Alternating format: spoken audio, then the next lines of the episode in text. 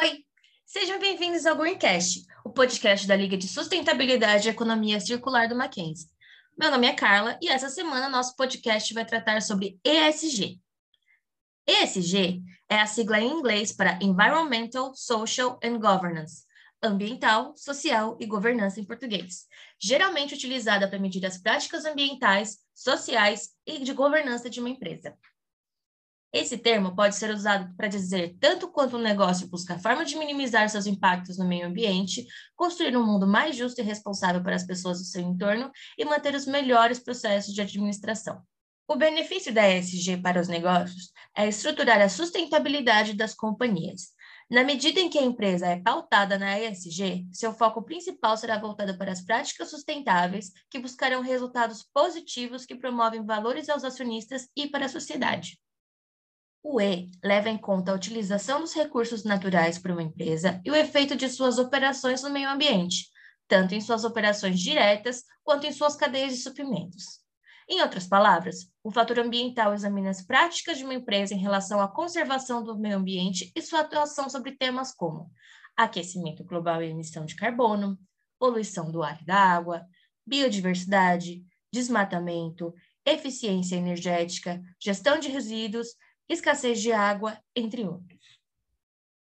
Uma pesquisa realizada pelo Union Plus Webster aponta que 87% dos consumidores brasileiros preferem comprar de empresas sustentáveis. O público está mais exigente tanto com a qualidade de seus produtos e serviços quanto a procedência deles.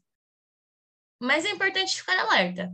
Nem sempre existe uma regulamentação específica e algumas empresas fazem alegações mágicas com produtos 100% de origem natural ou embalam o produto com cores que fazem alusão à natureza sem especificar o porquê o produto é sustentável.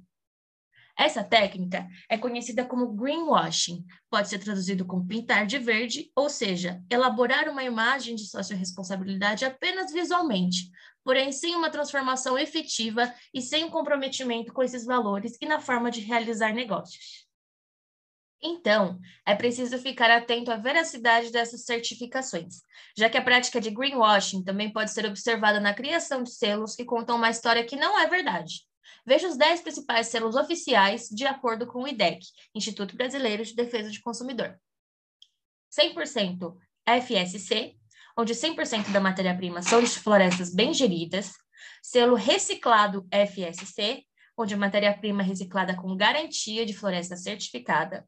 Selo misto FSC, onde pelo menos 70% da matéria-prima vem de florestas certificadas e 30% de madeira com origem controlada. Selo de produto FSC, madeira vinda de florestas certificadas, 100% comunitário FSC, é o selo social, a matéria-prima vem de pequenos produtores e comunidades.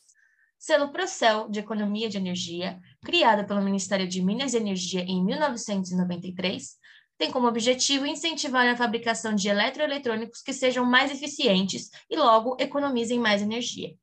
Selo IBD Orgânico, atende às normas do mercado comum europeu, do mercado norte-americano e aos setores de agricultura, pecuária, fibras, aquicultura, processamento, insumos, extrativismos, cosméticos, vinhos e produtos de limpeza. O rótulo ecológico da ABNT atesta que os produtos tiveram baixo impacto ambiental no ar, água, solo e na saúde ao longo do seu ciclo de vida CCF Rabbit, Choose Cruelty Free, que é aquele coelhinho, e que atesta que empresas que não testam produtos e serviços em animais. A ONG responsável pela certificação é australiana. Então, fique sempre atento com as alegações de uma empresa que se diz sustentável. Procure no rótulo dos seus produtos os selos de certificação, para não comprar gato por lebre, ok? E com isso a gente encerra o episódio de hoje. Muito obrigada a todos que tiraram uns minutinhos para ouvir esse podcast. Aproveita que você já está aí, dá uma passadinha nas nossas redes sociais. Segue a Liga no Instagram, LinkedIn, para ajudar a tornar o mundo mais circular e sustentável. Tchau, tchau e até a próxima.